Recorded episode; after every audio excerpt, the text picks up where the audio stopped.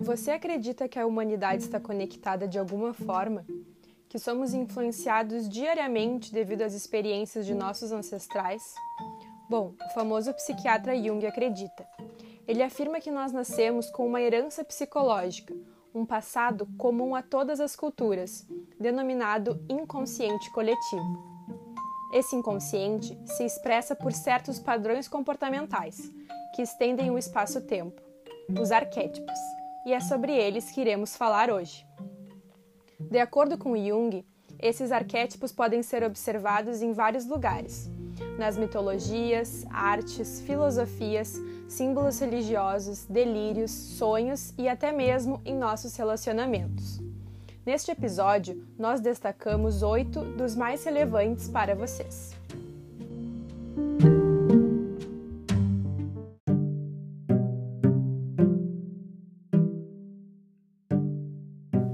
Persona. A persona é o personagem, é uma parte de nossa personalidade que apresentamos à sociedade. Ela é necessária para nos adaptarmos a diferentes contextos sociais. Por exemplo, eu não vou me portar da mesma forma numa reunião de trabalho e num bar com meus amigos. Contanto, é preciso que haja um cuidado, pois a persona pode esconder nossa verdadeira natureza e assim criar uma falsa imagem de nós mesmos, tanto para o mundo, tanto para a gente.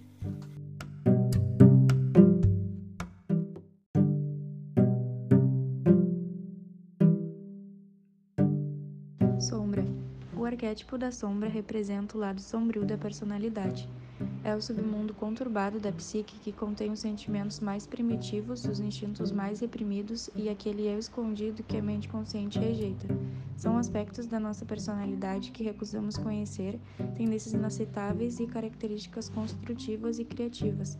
Devemos conhecer ela e não projetar nos outros.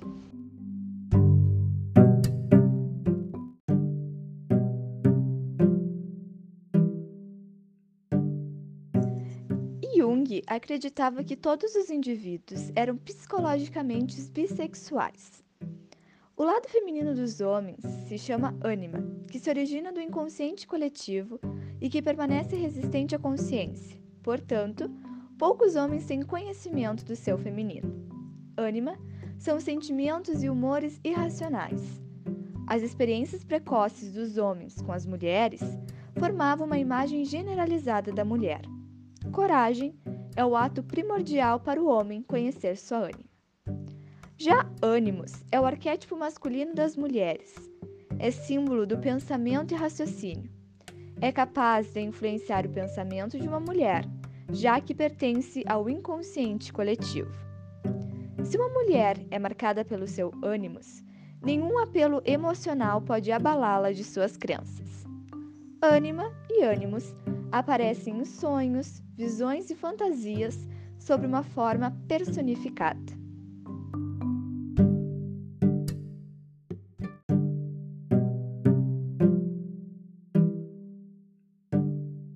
A Grande Mãe, ao mesmo tempo que é provedora, é destruidora. Seus aspectos positivos é fertilidade e nutrição e negativos é poder e destruição. A constelação da Grande Mãe para a filha e para o filho ocorre de maneiras diferentes. Para a filha, o arquétipo da grande mãe se mistura um pouco ao arquétipo feminino. O modelo feminino para uma menina é a sua mãe ou uma figura que a represente. As experiências obtidas através desse contato que formarão a psique da futura mulher, como entenderá a si própria e o mundo que está inserido. Já para o filho, a relação que tiver com a sua mãe influenciará diretamente na forma que este irá se relacionar com as figuras femininas em sua vida esposa, namorada, sogra, filha, professoras, entre outras. Se a experiência de contato com a figura materna foi positiva e construtiva, formará uma psique no homem madura. Caso contrário, a psique formada será de um homem imaturo em relação às mulheres e à vida.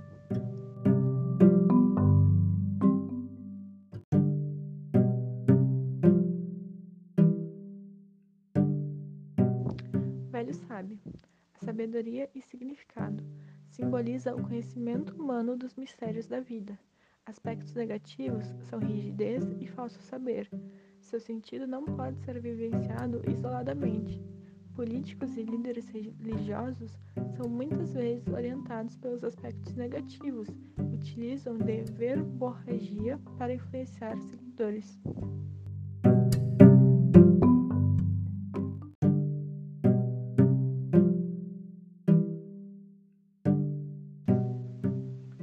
O herói é o arquétipo que luta contra as adversidades ou contra o mal. Ele simboliza a pessoa que percebe um problema e sente chamado de dentro para resolver esse empecilho. Esse herói é responsável pela pessoa tomar as rédeas na sua própria vida, enfrentar qualquer batalha ou obstáculo em prol dos seus ideais. Esse arquétipo também pode fazer a pessoa se questionar sobre como está conduzindo sua vida, se estamos apenas vivendo de acordo com as situações ou se somos os mandantes dela. Sentimos inspiração e fascinação em heróis, pois eles tocam o arquétipo existente dentro de nós. Quando o herói vence o vilão, ele nos liberta do sentimento de impotência e tristeza, e nos serve como modelo para a personalidade ideal.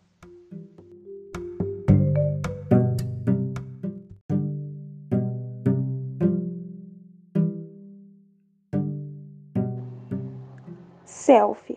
O self é um arquétipo que simboliza a unificação da inconsciência e consciência de um indivíduo. A criação do self ocorreu através de um processo conhecido como individuação, em que os vários aspectos da personalidade são integrados, e Jung representou muitas vezes o self como um círculo, quadrado ou mandala.